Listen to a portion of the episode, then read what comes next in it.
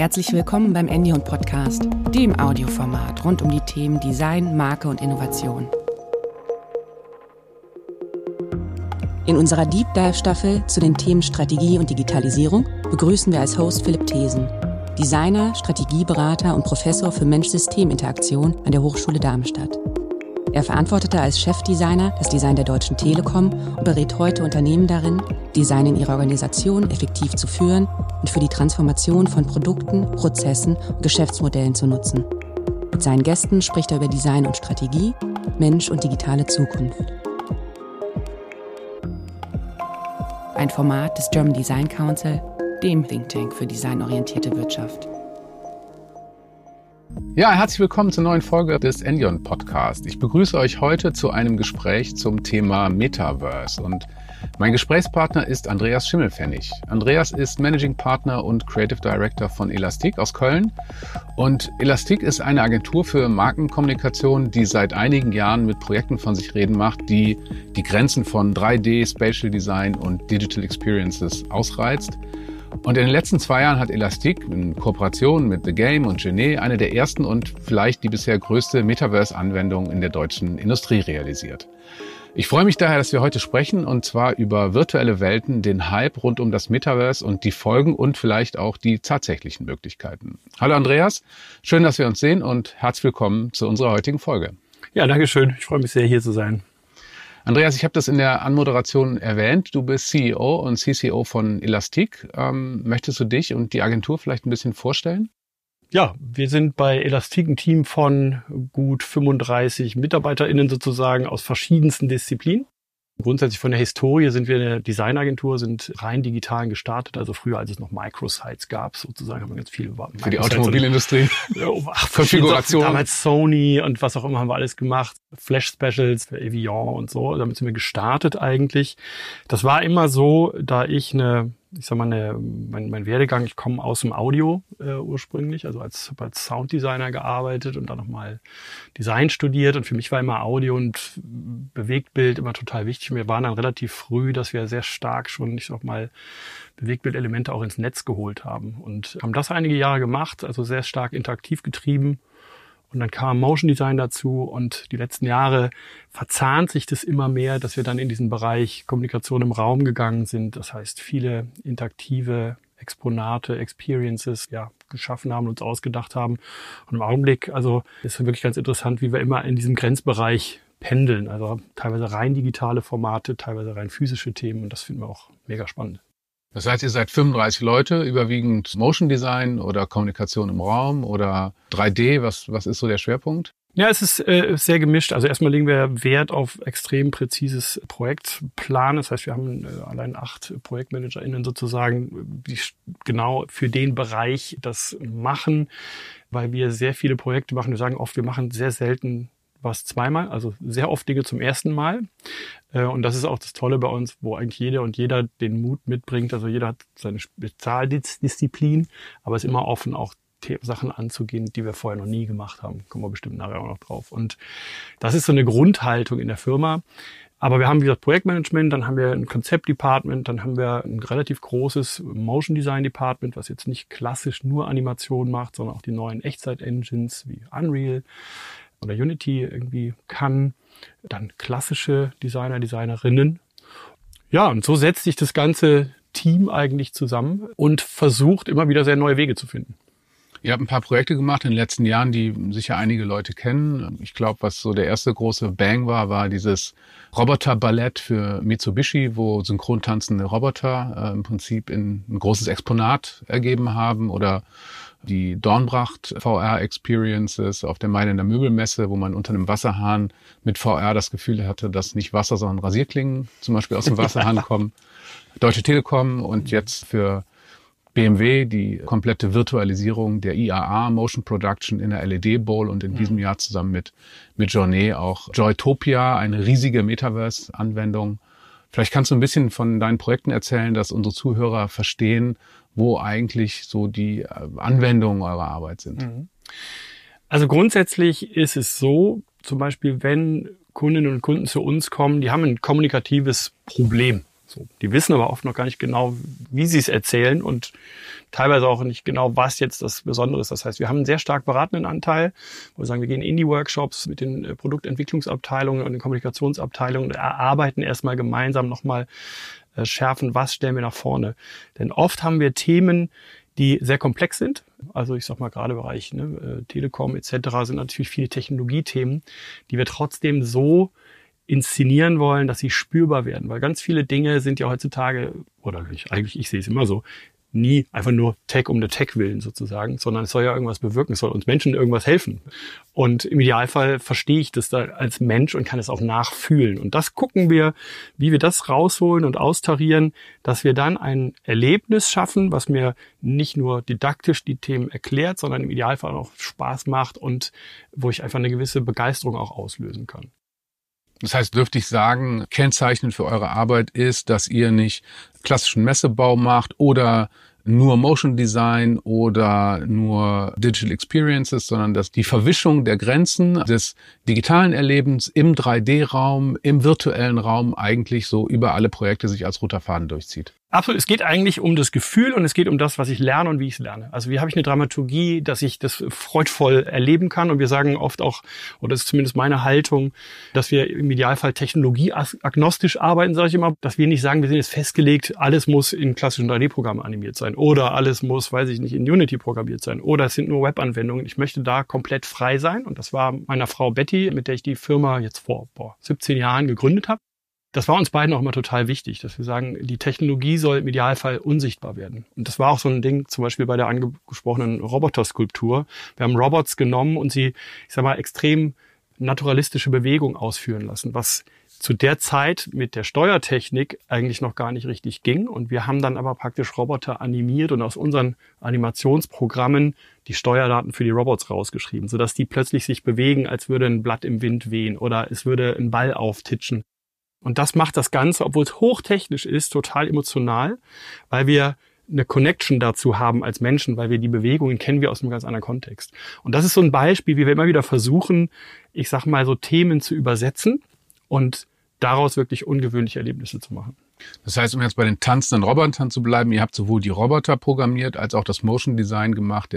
also vielleicht zur Erklärung, die Roboter genau. äh, jonglieren Screens und auf den Screens bewegen sich Motive, dass man zum Beispiel den Eindruck hat, dass die miteinander Ping-Pong spielen. Genau, oder ein Screen schüttet was in den anderen oder wie auch immer. Also wir arbeiten da auch immer extrem kollaborativ. Also da haben wir Partner zum Beispiel, die wir dann dazu holen, die dann die explizite Programmierung der Roboter machen. Das waren dann Partner von Mitsubishi Electric zum Beispiel. Aber das ist auch so ein Thema, dass wir immer sagen, so Kollaboration ist key heutzutage.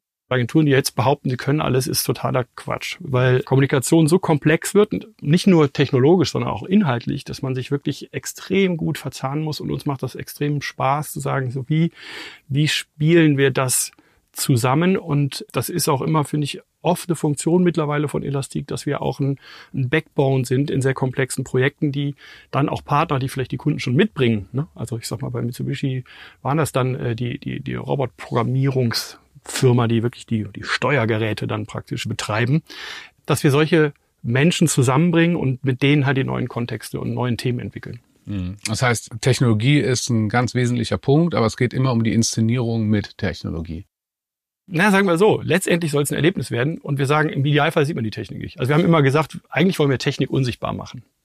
Ich stehe davor, ich stehe in einem, in, einem, in einem immersiven Raum drin und das ist, das geht nur mit Hightech, wenn wir dann mit Artificial Intelligence irgendwelche Motive generieren und so. Es geht aber nicht darum, um diese, um Tech-Showcase, äh, Betty sagt immer sehr schön, es geht nicht so um Jungsdesign. Also Jungs, die immer gerne, ja, ja, ja, komm, man kann auch das hier und das hier noch ein Fader und das kann man und dies und jenes. Feature-Parade.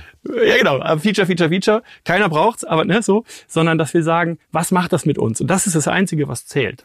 Also nicht Tech um der Tech willen. Aber oft sind die halt stark untermauert. Und das ist auch oft der Reibungspunkt zwischen Betty und mir oder dem Kreationsteam. Also äh, ich habe so eine Funktion oft mittlerweile auch mit mehreren von so einer Art Technical Director. Das heißt, dass wir sehr viel researchen, was sind gerade Emerging Technologies, wie man das ja so, so schön nennt, und welche nehmen wir jetzt für was? Und dann muss man sich aber auch reiben sozusagen, dass man sagt, wie wird wirklich, ich sag mal, ästhetisch, inhaltlich das beste Ergebnis draus, ohne einfach nur per se die Technik jetzt zu nutzen und die abzufeiern bis zum geht nicht mehr.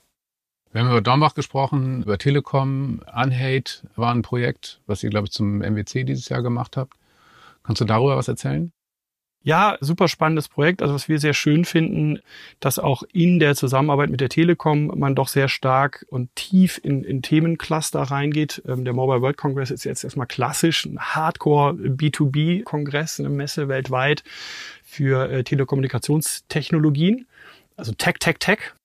Gleichzeitig ist die Telekom aber gerade auch dabei, praktisch ihre Aufgabe nochmal umzudefinieren oder zu erweitern eigentlich, nämlich nicht nur reiner Technologieprovider zu sein, sondern auch zu schauen und auch eine Verantwortung zu übernehmen, was wird mit der Technologie denn gemacht in der Welt. Und das fanden wir ganz spannend. Es sollte, eigentlich war die Aufgabe, ein, ich sag mal, eine Art Future-Raum zu bauen, der äh, neueste Technologien sozusagen ja, nutzt und wir hatten dann vorgeschlagen, eben auf Basis, dass wir wussten, dass in anderen Bereichen der Telekom schon relativ viel eben, ich sag mal, mit den sozialen Kontext und gesellschaftlichen Kontexten bei der Telekom gearbeitet wird. Lasst uns doch einen Raum schaffen, der mit Hightech und neuesten Technologien aber ein gesellschaftliches Thema dann wirklich inszeniert. Und wir haben äh, einen Raum geschaffen, das ist sehr immersiv, weil es ist ein geschlossener Raum, sehr spiegelnd mit zwei über Eck stehenden LEDs, einem Interface, wo ich meine Hand ran reinhalten kann und berührungslos praktisch die Applikation steuern, wo ich Hate Speech, was ein Riesenthema ist, äh, wo sich die Telekom auch sehr einsetzt, dass man da, ich sag mal, eine, eine Awareness schafft, wo ich erstmal Hate Speech erleben kann, also richtig physisch, komme in den Raum rein, sehr, sehr drückend, sehr, sehr äh, ja, äh, intensiv sozusagen, dass ich mit selber mit Hate Speech befeuert werde, sozusagen mhm. akustisch wie visuell. Und dann kann ich aus realen Hate-Kommentaren einen auswählen, der mir vielleicht besonders nahe geht und gegen den ich was tun möchte. Und wir nutzen dann, haben drei verschiedene Design-Teams aufgesetzt, die alle mit Artificial Intelligence Visualisierungsmöglichkeiten arbeiten, aber auf ganz unterschiedliche Weise. Und ich kann dann aus einer dieser drei Themen eine Art auswählen und dann wird dieser Hate-Kommentar in die AI gespeist und durch die AI in hochästhetische und wirklich auch bewusst sehr, sehr schöne Bilder aufgelöst. So. Also im Grunde haben wir gesagt, ich kann einen Hate-Kommentar anhaten, indem wir ihm einfach seinen, seinen düsteren und ich sag mal bösen Kontext nehmen und in ein, ich sag mal, wirklich hochästhetisches Bild verwandeln. Und das Schöne ist dann, dass automatisiert dieses entstandene Bild dann als Antwort auf den Originalpost zurückgepostet wird via Twitter und es steht drunter, your post has been unhated.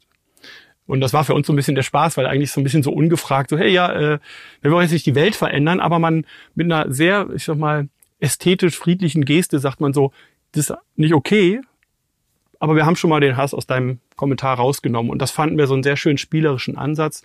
Das war auch sehr spannend zum Beispiel, wie finden wir denn überhaupt Hate Speech die auch noch, die muss ja noch online sein, damit wir auch die Antwort posten ja. können. Und da haben wir dann mit der University of Cardiff zusammengearbeitet, mit dem Hate Lab heißt das, die sich seit 2013 intensiv damit beschäftigen und da, ich sag mal, sehr viele Analyse-Tools, die AI-supported sind, auch geschrieben haben, um erstmal im Grunde irgendwo Hate Speech, dass man die rausfiltern kann und ein Bewusstsein dafür kriegt. Die machen das hauptsächlich, um so Strömungen aufzugreifen, also nicht für Zensur, sondern einfach um ein Gefühl aus, aus der Gesellschaft sozusagen mhm. abzugreifen und das zu nutzen. Und es war tatsächlich gar nicht so einfach, weil letztendlich haben wir auch gemerkt, wie beschränkt AI-Systeme an vielen Stellen noch sind, weil letztendlich war es dann so, dass wir dann die 1500, 2000 Hate-Comments, die wir dann in die Applikation gegeben haben, wirklich nochmal händisch selektieren mussten und teilweise haben wir auch nochmal händisch dazugesucht, wo man immer noch merkt, wo auch immer noch Schränkungen bei, bei AI-Systemen sind, also weil mhm. viele Kontexte dann doch immer noch nicht verstanden werden. Aber das kann sich die nächsten Jahre ja ändern. Habt ihr äh, bestehende Engine für die Bildgeneration benutzt oder? Ja, verschiedene. Also das eine war, glaube ich, dieses äh, VQ-Garn. Ansonsten Cellular Automator ist ein neues Prinzip. Es war eigentlich so das progressivste, war im visuellen vielleicht gar nicht das stärkste sozusagen, aber es war im Grunde so, dass, eine, dass es eine AI war, die Zellwachstum simuliert. Ein Ansatz ist, das Böse in der Welt wird mit der Zeit überwachsen. Also die mhm. Natur holt sich letztendlich alles mhm. zurück. Also ich sag mal so, die, die Ruinen von irgendwelchen Festungen, irgendwann sind die von der eh Natur überlagert. Genau, eh voll drüber. Und äh, so haben wir das auch visuell gemacht. Das heißt, wir haben den, den Hate-Kommentar genommen und der wird, ich sag mal, von Pixeln langsam zersetzt. Das sah jetzt visuell relativ schlicht aus, war aber eigentlich der progressivste Ansatz von der AI, weil jede Zelle hat nur, es hat so eine Art DNA innen drin so mit einem Bauplan, so wie soll es denn später mal aussehen. Sie kennt aber nur sich und die umliegenden mhm. Zellen mhm. und so wächst es praktisch drüber und ergibt aber dann total fantastische Muster. Cool. Aber jetzt kommen wir mal zu dem eigentlichen Thema, was wir sprechen wollen. Metaverse, digitale Welten, virtuelle Welten, Parallelwelten. Ihr habt vor zwei Jahren in der Corona-Pandemie an einem riesigen Projekt gearbeitet, nämlich der Virtualisierung der Jahreshauptversammlung für... Die Jahreshauptversammlung, so Next Gen, das ist praktisch eine, eine Veranstaltung von BMW, die physisch geplant ist ähm, die praktisch ein Alternativformat zur klassischen Messe ist, wo aber wirklich, ich sag mal, viele eigentlich geladene Zielgruppen etc. die neuesten Entwicklungen mitkriegen. Dann hatten wir den berühmten Februar, März mhm. 2020 und dann war klar, man muss das ganze Event innerhalb der wenigen Monate komplett digitalisieren, weil halt offensichtlich kein physisches Treffen mehr möglich war. Da haben wir alle, also alle aus der Kreativbranche, würde ich mal sagen, drüber nachgedacht, was passiert denn jetzt, wie machen Klar. wir das? Und wir waren dann von BMW gefragt worden, weil wir eben so stark an den Schnittstellen spielen, könnt ihr mal beratend dazukommen. Ja, da sind wir dazugekommen und haben dann überlegt, wie können wir, ich sag mal, Inszenierungen in die digitale Ebene heben, dass sie trotzdem total, also viel Spaß und Freude machen. Ja, und sind da dann praktisch über, ja, eigentlich auch ein Zufall, muss man sagen, weil kurz vorher äh, wurde von, das, vielleicht kennst du das, die Serie The Mandalorian. Die haben im Grunde diese neue digitale Set-Extension relativ groß gemacht. Das heißt, ähm, äh, dort ist es so, dass viele Szenen werden in einem großen Volumen aus LED-Leuchtflächen, ne, also aus ja, also LED-Screens so genutzt. 360 Grad Bowl, ne? Genau, wie eine Bowl aus LED. Ja. Äh, also im Grunde, man steht in einem riesen Screen inklusive Decke. Und das, das Entscheidende ist, dass man dann mit der Kamera filmt und die Hintergründe bewegen sich relativ zur Kamerabewegung. Das heißt, ich habe diese Parallaxe, wie man das ja sagt, kennt man aus dem Zugfahren, ne? also was äh, ganz weit hinten ist, bewegt sich nur ein ganz bisschen, vorne die Bäume ganz schnell und diese Relation der Bewegungen sozusagen nennt man Parallaxe und das simuliert diese Kamera mit einer Echtzeit 3D-Engine, also wo man sagt, da werden Bilder generiert in Echtzeit und wenn die Kamera sich bewegt, verändern sich die Hintergründe entsprechend. Und was ist da das Besondere dran? Das Spannende ist, dadurch kann ich einen komplett offenen Raum erzeugen. Es sieht also wirklich so aus, als würde ich in einer Landschaft stehen. Das ging auch vorher schon mit Greenscreen-Studios etc. Nur jetzt ist es so, die LEDs leuchten ja. Und das Besondere ist, die beleuchten alle Menschen und Objekte, die auch in diesem Volumen dieser LED drinstehen. Und dadurch wird es halt wirklich perfekt. Äh, man hat also in der Kamera, wenn du dann, weiß ich nicht, Mandalorian, der hat halt seine Rüstung und wie auch immer, ne? Und dann spiegelt sich die Wolken, äh, der Sonnenuntergang wirklich auch in der Rüstung. Und dadurch morpht es wirklich zu einer echten Szene und ist also für die Filmbranche ein gutes Tool geworden, um sehr komplexe Sets nicht bauen zu müssen, sondern eben digital zu erzeugen. Ja, das heißt, das, was da passiert ist, ist im Prinzip ein digitales Vehikel, wo ja. man in der digitalen Produktionsumgebung in der Bowl ein Event mhm. virtualisiert hat, was man dann während der Corona-Pandemie gebroadcastet hat. Genau, das war jetzt der erste Schritt sozusagen, dass wir gesagt haben, wir inszenieren etwas, was sonst auf einer Bühne stattgefunden hätte oder auch mit Besuchergruppen etc., geben wir praktisch in eine digitale Bühne und es war auch ganz spannend, weil tatsächlich ein Visionsfahrzeug, das ist durch die Corona Pandemie konnte der Prototyp nicht physisch fertiggestellt werden, weil die auch teilweise dezentral arbeiten und die konnten halt nicht zusammenarbeiten, Sachen rumschicken oder wie auch immer. Ne? Und, mhm. ähm, und das war in dem Fall ein Glücksfall, weil wir hatten ein Fahrzeug, äh, der iX, der, der physisch da war, das ist natürlich super auch in der Bowl. Und der zweite, der Minivision Urbanaut, der war sozusagen noch nicht vorhanden.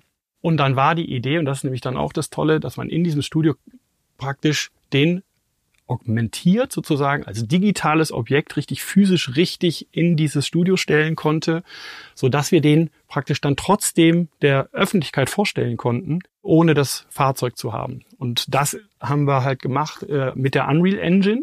Kommen wir auch später zu, weil das ist eigentlich ein, ein Backbone der aktuellen Metaverse-Entwicklung, glaube ich mal wo das Fahrzeug wirklich in einer sehr, sehr, sehr hohen Qualität praktisch in Echtzeit dort reingerendert wurde.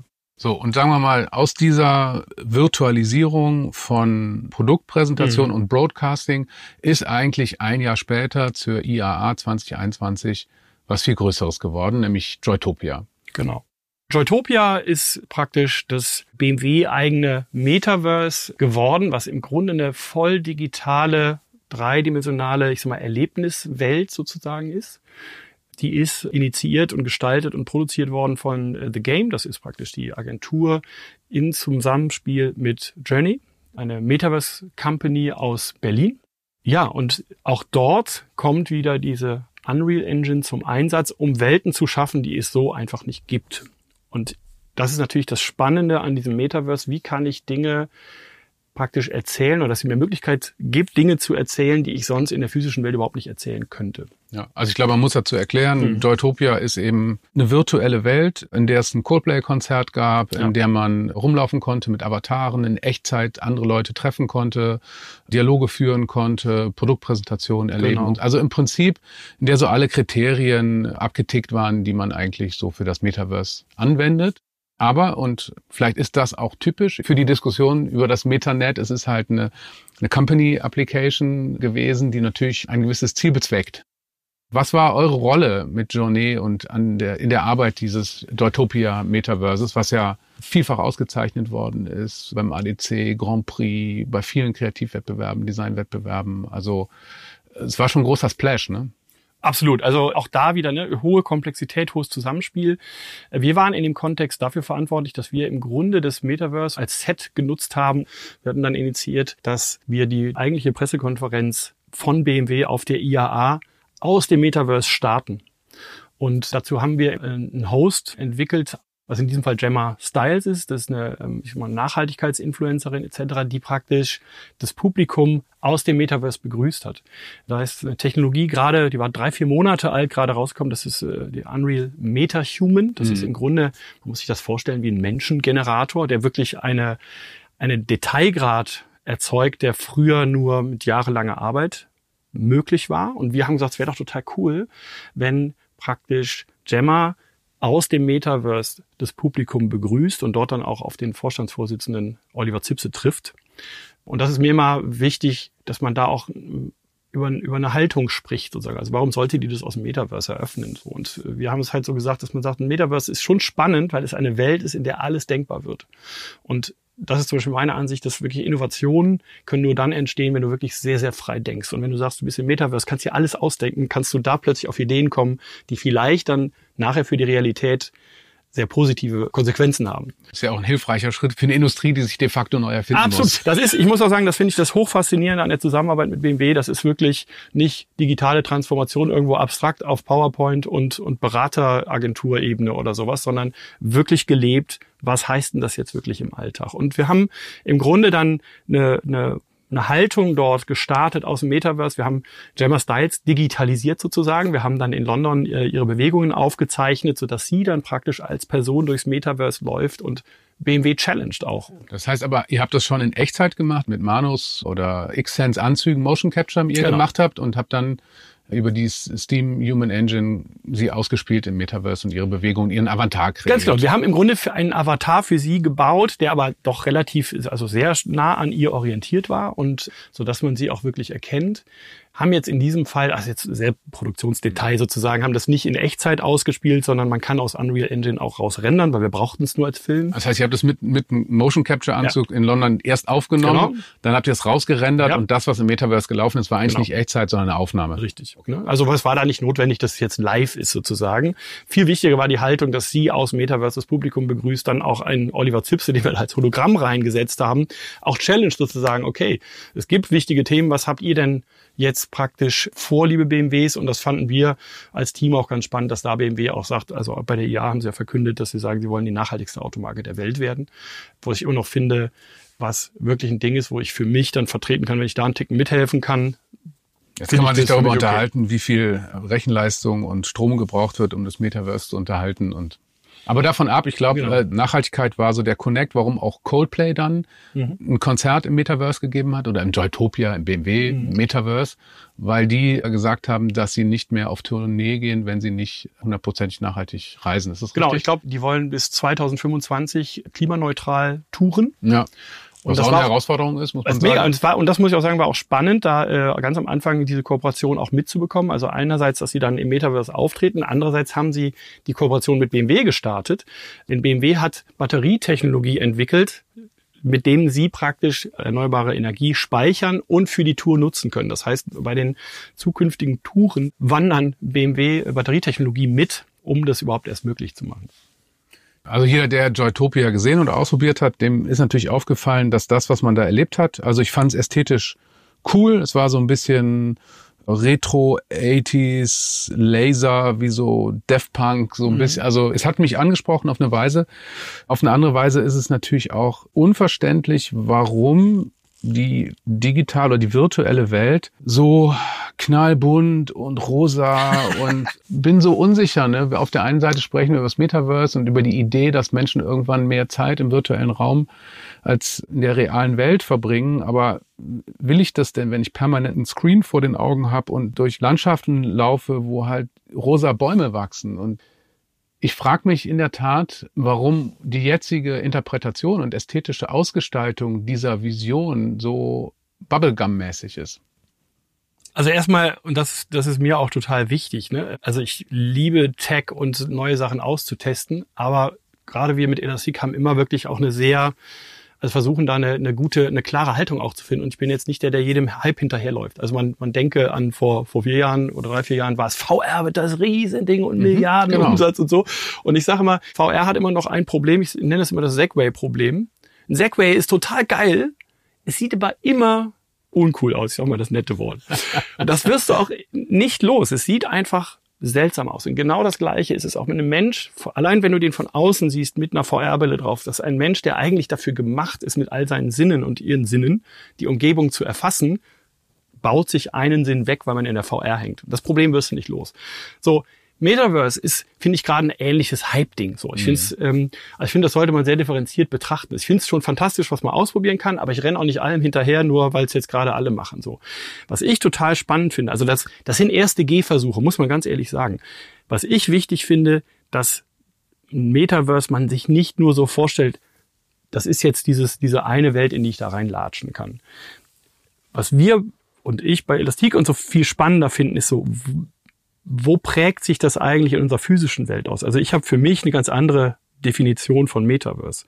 Metaverse ist für mich nicht ein Game-Level, in den ich reingehe, was ja faktisch ist. Also ich gehe ja praktisch in eine Game-Engine rein. Das ist ein Game-Level. Im Moment ist es so und es gibt halt unterschiedliche Metaverse-Game-Level. Ne? BMW hat eins, H&M hat eins, gibt Sandbox, Roblox ja. oder Microsoft Mesh, was genau. dann eher so eine berufliche Parallelwelt ist. Aber im Moment sind es im Prinzip einzelne Game-Level, die nicht miteinander vernetzt sind. Genau.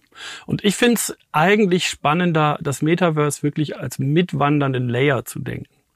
Also ich finde, Ready Player Me macht da gerade den ersten Anfang, dass man sich mhm. da so einen Avatar machen kann, den ich dann in viele Spiele mitnehmen kann. Das heißt, ich schaffe was, was mit meiner Person verknüpft ist und mitwandert. Und das muss ja nicht nur der Avatar sein. Das können ja auch bestimmte Erlebnisse sein, die mit mir mitschweben, sage ich mal, die mich begleiten. Mhm. Und das finde ich viel, viel spannender, weil ich glaube definitiv nicht daran, es gibt äh, Haltungen auch von großen CEOs von äh, den, den Tech-Firmen etc., die sagen, in, weiß ich nicht, 10, 15 Jahren wird die, unsere digitale, werden wir mehr Zeit in der digitalen Ebene verbringen als in der Realität. Ich finde das ultra traurig, muss ich sagen. Und ich glaube auch ich meine, wir merken es doch jetzt in der Pandemie alle, wie, Schlauchen zermatscht und ja. schlauchen, wie ja. zermatscht unser Gehirn ist und von so Total. vielen Leuten, die ich treffe, die sind einfach alle durch so, ja. ähm, weil man eine Screentime hat, die einfach absurd ist. Das heißt, das kann definitiv nicht die Lösung sein langfristig. Wenn ich zurückdenke an Ende der 90er Jahre, Internet 1.0 und so, da bedeutete im Internet sein vor einem meistens Desktop-Computer mit einem Monitor sitzen und mit einer Maus surfen. So, 20 Jahre später ist im Internet sein was anderes. Ne? Also einmal die Anwendung von Web 2.0 und Partizipation und quasi jeder gestaltet und konsumiert Inhalte, aber die Darreichungsformen über Smartphones und Watches und verknüpfte Artefakte, Internet of Things, Industrie 4.0. Jetzt kann man sich die Frage stellen, bedeutet im Internet sein oder im Metaverse sein oder online sein einen bewussten Konsumprozess oder etwas, was nebenbei läuft. Weil wenn man es als etwas definiert, was einfach da ist und die Dingwelt vollständig miteinander verknüpft ist, dann verbringen wir vielleicht wirklich mehr Zeit online als offline. Aber wir nehmen es nicht als so bewusste Konsumzeit wahr. Das finde ich auch also deutlich attraktiver als Ansatz. Also das gibt ja auch diesen Ansatz, der heißt im Grunde Ambient Computing. Das ja. ist im Grunde, dass ich mich ständig durch meine physische Welt bewege und treffe immer wieder auf ich sag mal, Ausprägungen des, der digitalen Ebene. Ob das auf meiner Smartwatch ist, ich weiß nicht. Also wenn man jetzt mal dieses ganze total gläserne Mensch ausblenden würde, ne, wenn was das jetzt alles auch ein Aspekt von ist, Metaverse ist, ist ein Thema. Man, ne? Aber jetzt einfach mal hypothetisch, wir klammern diese ganzen ja. äh, Privacy-Themen mal komplett aus, wo man sagt, was wäre denn wirklich angenehm? Ich bin totaler Usability-Freak. Ich liebe Dinge, die mir wirklich etwas einfacher machen. Und deswegen finde ich es auch gerade noch total anstrengend, dich durch, durch so ein Metaverse am Screen mit einer Maus durchzubewegen. Und ich brauche dann erstmal zehn Minuten, bis ich dann an der Stelle bin. Ja. Man muss ja auch mal dazu sagen, das finde ich total spannend, gerade in dieser ganzen Metaverse-Diskussion. Keiner referenziert auf Second Life. Das war ja im Grunde ein Riesenhype. Da gab es auch schon Automobile-Firmen und alle möglichen Firmen, die da Präsentationen gemacht haben, etc. Und dann haben die ja tatsächlich sehr starke Adult-Content-Probleme gekriegt, sozusagen. Absolut. Ähm, Harassment etc. Also die Learnings, was man bei Second Life gemacht hat, ich habe das Gefühl, die werden gerade gar nicht so richtig auf die Metaverse Experience übertragen. Also es wird sowieso, als hätten das alle vergessen und jetzt macht man es nochmal von vorne. Natürlich ist es jetzt weiter, man hat eine bessere Qualität, man hat mehr Zugänge, also über Smartphone etc. Das ist schon total spannend.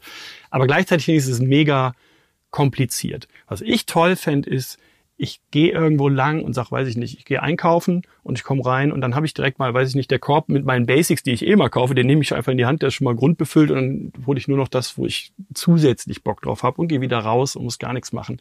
Wo wir sagen, und da, das wäre ja ein Beispiel, wie gesagt, Privacy außen vor und so, ne, ist jetzt erstmal wirklich nur mhm. äh, off-topic, dass man sagt, dadurch werden Dinge so seamless und, und dann hat's ja wirklich für mich ein ein Mehrwert. Ein Mehrwert. Da, da entsteht was. Ne? Also ich denke auch, die, die Potenziale von Metaverse sind letztendlich in der Verknüpfung mit der ja. reellen Welt und die Probleme von Second Life waren wahrscheinlich, dass es einfach total abgeschnitten ist vom übrigen Internet. Es gab halt überhaupt keine offenen Schnittstellen für Programmierer und es war halt eine absolute Insellösung. Aber es sind immer noch 70.000 Kunden täglich online. Ich finde zum Beispiel ähm, Roblox ein total spannendes Phänomen, ist ja wirklich unglaublich, ich glaube 200 Millionen äh, User pro Monat. Auch da finde ich ganz interessant, da zählt Ästhetik zum Beispiel überhaupt nicht. Nee.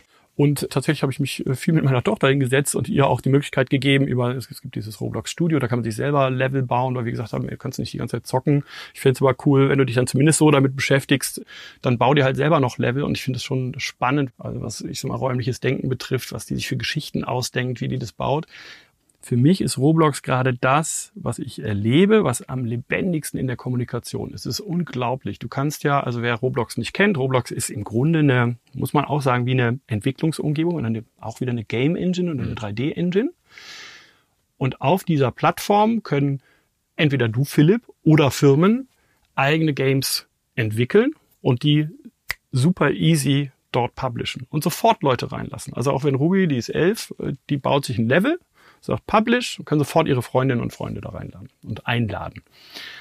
Und das Spannende ist, dass man sieht das auch, wenn man online ist, in welchem Game sind gerade deine Freunde und dann klickst du die an und erscheinst direkt neben denen, wo die gerade sind. Du kannst sofort anfangen, dich zu unterhalten und da werden ganz viel äh, digitale Goods auch getradet, äh, wirklich mit einer Begeisterung, wo ich sage, wow, es ist wirklich so, qualitativ ist da kaum ein Unterschied von den Erzählungen wie zu realen Erlebnissen, was ich total spannend finde und auch nicht verwerflich, sondern ich lerne dadurch, dass das, dass es einen Wert haben kann, weil man diesen, dieses Objekt zum Beispiel an, an ein Erlebnis knüpft. Super lebendig. Mhm. Ähm, und trotzdem habe ich das Gefühl nicht so, dass es die, die Realität ersetzt, sondern dass es einfach wie ein, ein Spielplatz ist. Erlebnisraum Plus. Genau, Erlebnisraum mhm. Plus, also wie ein Spielplatz, wo, wo zum Beispiel Ruby ihre Freundinnen und Freunde trifft, die sie aber dann eine Stunde später trotzdem auch nebenan äh, in der Nachbarschaft trifft sozusagen. Und, und sie kauft dann da Sneakers von Adidas und Taschen und so weiter. Also ja, so weit ist noch nicht, sondern es ist eher, eher, dass man äh, zum Beispiel äh, eines der größten Spiele in äh, Roblox ist Adopt Me, wo, wo man im Grunde so Tiere adoptieren kann und die sind dann oft limitiert. Es gibt dann wirklich die Winter Edition von dem Drachen. Was hat die sich auf ihren Frost Furry gefreut? Und den hat sie immer noch mit sich. Und das ist schon ganz interessant. Da können wir auch nachher mal zu kommen. Es gibt ja diesen Bereich Digital Fashion und solche Sachen. Wenn du so weißt, es ist natürlich ein Gedankenkonstrukt, aber du weißt, ich habe dieses Tier oder das ist eigentlich wie Kunst besitzen. Das hat auch keinen faktischen Wert für jemanden, sondern du weißt, also manchmal guckst du es auch gerne ideellen an, manche, Wert. Viel, genau, einen ideellen Wert. So, ich weiß, dass das, also ich schätze das und das, das begleitet mich. Vor 20 Jahren gab es so einen Converse Store, der nur also in AR lokal war. Der war dann wirklich am sowieso Strip, konnte man zwischen der Uhrzeit da und da hingehen und dort konnte man digital diese Converse-Schuhe kaufen. Und wenn du den dann auch digital hast, dann, war, dann ist es ein Erlebnis, dass du sagst, ich bin da extra hingefahren, hab den, hab auch den physischen Schuh, aber das ist wie so ein Erinnerungs. Ja, ja, klar. Das letztendlich, ich meinte das auch nicht in Bezug mhm. auf Roblox. Ne? Ich meinte das natürlich schon, das ist natürlich eine ganz wichtige wirtschaftliche Perspektive auf das Metaverse, dass du halt über NFTs äh, Geld verdienst und äh, Artefakte, Dinge, es kann ja auch Musik sein oder was zum Erleben, ähm, in einer Parallelwelt verkauft, sie dann Menschen gehören und die es dann unter Umständen auch nur einmal gibt. Mhm. Also ich verstehe den Reiz schon, aber ich frage mich, wie, also die Leute haben ja so schon das Problem, dass sie glauben, dass sie bestimmte Probleme immer mit dem Kauf eines Produktes beheben oder mhm. dem damit begegnen. Das ist ja auch einer der Gründe, warum wir uns in der Situation befinden, in der die Welt jetzt ist, warum kopieren wir dieses Problem der echten Welt in die virtuelle und häufen dort Dinge an, stehen in, im Metaverse, in digitalen Parallelwelten, irgendwann Kartons auf der Straße, wo drin steht, zu verschenken. Total schön.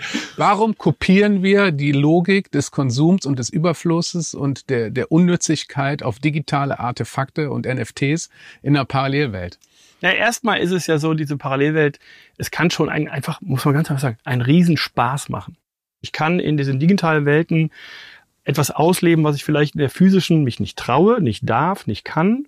Das war übrigens auch unsere Aufgabe bei diesem Joytopia. Wir haben in München am Max-Josefs-Platz ein Interface sozusagen entwickelt, wo ich mit der Hand durch so einen Ring gegriffen habe und ich konnte ins Metaverse reingreifen. Ich habe mit der Hand reingegriffen, meine Hand wurde als eine riesige Wolkenhand im Metaverse sichtbar, war auch tatsächlich technisch in der Form komplex, dass es wirklich alle Menschen oder Avatare, die gerade im Metaverse, also in Joytopia in dem Fall sind, alle gleichzeitig sehen, auch synchron. Und gleichzeitig hat sich im Metaverse, ich hat mal in so einen Regenbogen gepackt, ne, so ein kreisrundes äh, Screen aufgemacht, der gleichzeitig einen Videostream zurück zum Max-Josef-Platz gestreamt hat, wo man sieht, wer da gerade seine Riesenhand über mir hat. Es war tatsächlich mal so ein Versuch, ein Gate zu schaffen. Mhm zwischen der physischen Welt und dem Metaverse. Und das finde ich was, da würde ich gerne die kommenden Jahre eigentlich noch gerne viel mehr weitermachen. Was ist denn, wenn ich auf meinem Smartphone ich dachte, so ein Widget habe, das ist wie so ein kleines Aquarium, wo ich auch meine Roblox-Tierchen so bei mir habe. Oder ein Schlüsselanhänger, der ein Screen ist, wo ich sage, da sehe ich meine kleinen Digital Goods, die ich mit mir habe. Das könnten Sachen sein, die spannend sind, auch wenn sie erstmal noch, ich sag mal, nutz, nutzenfrei sind. Ja gut, ne? ich sag mal, der spielerische Umgang mit Technologie ja. ist ja oft der Ausgangspunkt für was Großes. Ja. Da ist es ja auch vielleicht ausreichend, wenn es erbauend ist. Also ich persönlich glaube, dass diese ganze Richtung Industrie 4.0, Digital Twins und dass das viel mehr Gewichtung auch bekommen wird im Metaverse und dass es auch, glaube ich, für die deutsche Industrie der erfolgsversprechendere Pfad ist. Metaverse ist so abstrakt. Es ist nicht für mich hier, ich baue ein Game-Level, wo ich an meinem Computerscreen mit meinem Handy ja. reingehe. Das sind jetzt die ersten Startpunkte. Was wichtig ist, wie schaffe ich Erlebnisse, die ich da haben kann, die ich sonst in keinem Computerspiel und was auch immer haben kann wie mache ich das, dass die in meiner Realität wirklich, so mal gesagt, wo ich sagte, die Digitalität blubbert in die Realität rein. Ja. Und wo habe ich auch wirklich Nutzen, dass diese digitale Sphäre mit mir so mitwandert. Also ich setze mich ins Auto, das weiß in der Form schon, wo ich hinfahre oder keine Ahnung, ich steige aus. Das haben wir ja ne, heute so schon. Also ich meine, Teilen, echte, ja. Ja, aber die echte Metaverse-Erweiterung hängt natürlich auch super stark halt von VR-Technologie und Brillen ab und der Frage, wie lässt sich das einfacher integrieren? Ne? Wir hatten das ja eben schon. Es ist halt einfach irgendwie ne, unheimlich dumm, große mhm. HTC Vives oder Oculus oder so aufzusetzen und dann ist man ja für für das reale Leben auch so weg. VR ist dann akzeptiert, wenn ich einfach mich hinsetze, nur die Augen schließe und ich sehe es dann trotzdem. Mhm. Ich habe die Augen zu. Ich möchte offensichtlich gerade meine Ruhe haben. Aber im sozialen Kontext noch anwesend. Genau. Ja. Und weil sonst mit diesem Balkding da auf, auf der Nase, äh, klar ist es gerade technologisch es geht gerade nicht anders, geht aber nicht die, anders, die Geste ist so laut. Man ja. bräuchte eher eine leise Geste, wie das genau. Umdrehen des Handys, um, ja, genau. Oder den anderen Leuten eine Besprechung zu signalisieren, ich bin bei euch und nicht bei meinem Mobile Device. Genau, oder zum Beispiel das, was ja dieses Ambient Computing meint sozusagen und was du vorhin schon sagtest, ich, ich bewege mich durch meine ganz normale physische Welt als Mensch. Ich meine, wir sind aus Fleisch und Blut und ich merke das auch immer wieder, auch bei uns im Team und auch Leuten, mit denen wir arbeiten, dass gerade wir anregen, auch wieder Leute, trefft euch mal wieder ein bisschen mehr in echt, weil es, es fehlt schon äh, so viel Meta-Kommunikation, ja. die über Screens nicht möglich ist. Und auch wenn dann irgendwie, weiß ich nicht, jemand von der Ferne mich antippt und dann vibriert meine Uhr, das sind, das sind ja, das sind ja Versuche, die hat es auch schon vor 20 Jahren gegeben. Weiß ich, gab es auch noch lustige Anzüge, die man anziehen konnte, um irgendwie Liebesakte zu über die digitale Ebene zu transferieren etc. Das ist noch so eingeschränkt. Ich weiß gar nicht, ob man das will. Das heißt, wir regen schon an, Leute, kommt wieder mehr dazu. Und wenn ich jetzt aber sage, ich mache eine Geste, und das heißt, das Thema, über das wir gerade gesprochen haben, mach mir einen Bookmark, das will ich später nochmal gucken. Das heißt, wir reden und ich mache, weiß ich nicht, was weiß ich, schnipse mit der Hand ja. oder so. Und genau diese Stelle, die letzten 15 Sekunden, wird praktisch, worüber haben wir gesprochen, das will ich nochmal nachschlagen. Das heißt, in dem Augenblick, wo es so ganz intuitiv nah am Menschen ist, das finde ich wirklich spannende Dinge, die es zu erforschen gilt, wo ich sage, wo wird's dann wirklich intuitiv und dem Menschen zugetan. Weil im Augenblick müssen wir uns vor einen Screen setzen, damit wir ins Metaverse können. Eigentlich will ich, dass es zu mir kommt oder ich gar nichts machen muss, sondern es ist einfach da. Ja, es ist ein spannendes Gespräch über etwas, was es noch nicht gibt und von dem niemand weiß, wie es aussehen soll und was es wird und sich jeder was anderes darunter vorstellt. Also man kann das natürlich von Facebook so ein bisschen als als Marketing-Gag auch verstehen und als Versuch, sich nochmal abseits von Apple und Google neu zu positionieren und vielleicht auch um das Hardware-Geschäft anzukurbeln. Ich glaube, die grundsätzliche Gefahr ist natürlich schon, dass private Akteure eine, eine, Infrastruktur bauen, auf der irgendwann so viele Menschen sind, dass sie in gewisser Weise auch davon abhängig sind. Und ja, ich meine, die sozialen Medien haben ja gezeigt, wie mächtig, diese Plattformen für die Kommunikation von Privatpersonen werden, die dann gar keinen Einfluss mehr haben und letztendlich auch die öffentlichen Institutionen, die Politik keinen Einfluss mehr auf diese Plattformen hat, die vielleicht oder potenziell wichtige Rolle im Leben von Milliarden von Menschen spielen können. Ich meine, da wäre zum Beispiel interessant zu betrachten, wenn man dann mal dieses ganze Thema Blockchain dann noch mit reinnimmt, was ja erstmal vom Prinzip her ein dezentrales System ist, was eben nicht praktisch durch Autoritäten kontrollierbar sein soll, im Grundansatz. Also geht es ja wirklich ja. um Demokratisierung. Und wenn wir uns jetzt vorstellen, Metaverse ist eben nicht das Game-Level, wo ich reingehe, sondern dieses mich die ganze Zeit, diese mich begleitende digitale Ebene, die verschiedenste Dinge für mich speichert, macht, ausführt, mir Erlebnisse bietet, ne? aber letztendlich wandert sie so mit. Es ist wie mein, mein Devotionalienkästchen, wenn das zum Beispiel in der Blockchain verankert ist, dann hätte ich zumindest da die Möglichkeit, diese Dinge, die mich vielleicht über mein Leben begleitet haben, die ich aufgebaut habe, praktisch unabhängig von einer zentralen Institutionen wie Meta oder wen auch immer, ne, mein eigen zu nennen. Mhm. So, Board Apes ist für mich das Metaverse der NFTs mhm. sozusagen. Also einfach super Hype. Es ist einfach erstmal ein Gedankenkonstrukt, was total spannend ist. Ne? Aber viel spannender wird ja sein, dass meinetwegen eine Blockchain theoretisch äh, notarielle Arbeit in Teilen ähm, ersetzen kann, weil es eben ein Zertifizierungsprozess ist, wo man im Grunde all seine Credentials, also alle Studienabschlüsse etc. über die Zeit wirklich zertifiziert mitschreiben kann, so dass man dann nicht, wenn man meinetwegen in ein anderes Land geht, können, das kann es sofort gelesen werden und du musst nicht erstmal aufwendig beweisen, dass es echt ist, sondern es ist dadurch, dass es da drin steht, ist es echt.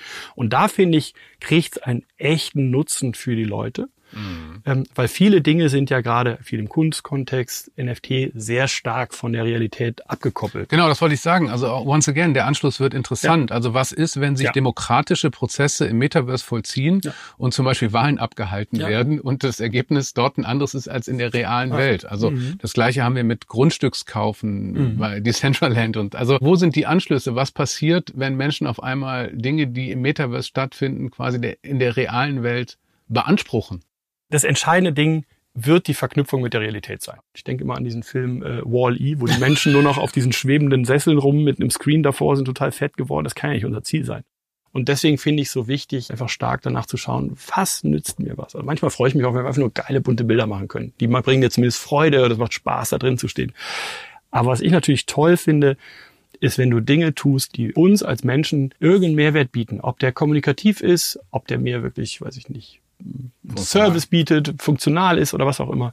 Äh, das finde ich schön, wenn es nicht einfach nur so ein, ein reines Kopfkonstrukt und ich finde gerade Metaverse, finde ich, sollte man echt mal ein bisschen runterkühlen, so dass man sagt, man, man schaut mal, wie machen wir das so, dass das wirklich, ich sag mal, dem Menschen dienlich ist und eine Freude macht und Nutzen bringt für ein Gespräch, wo sich zwei Designer darüber unterhalten, was das Metaverse ist, ist der Schlusssatz, lass uns etwas tun, was dem Menschen dienlich ist guter Exit. Wir könnten uns noch Stunden ja, unterhalten. Es hat mir großen Spaß gemacht. Danke, dass du da warst, Andreas. Vielen Sehr Dank gerne. für das Gespräch. Das war der Endion Podcast rund um die Themen Design, Marke und Innovation. Heute mit der Folge zum Metaverse. Zu Gast war Andreas Stimmelfennig, Gründer und CEO von Elastic. Mein Name ist Philipp Thesen und ich bedanke mich fürs Zuhören. Wenn ihr Fragen oder Kommentare zu dieser Folge habt, dann schreibt uns unter podcast.endion.de und bis zum nächsten Mal.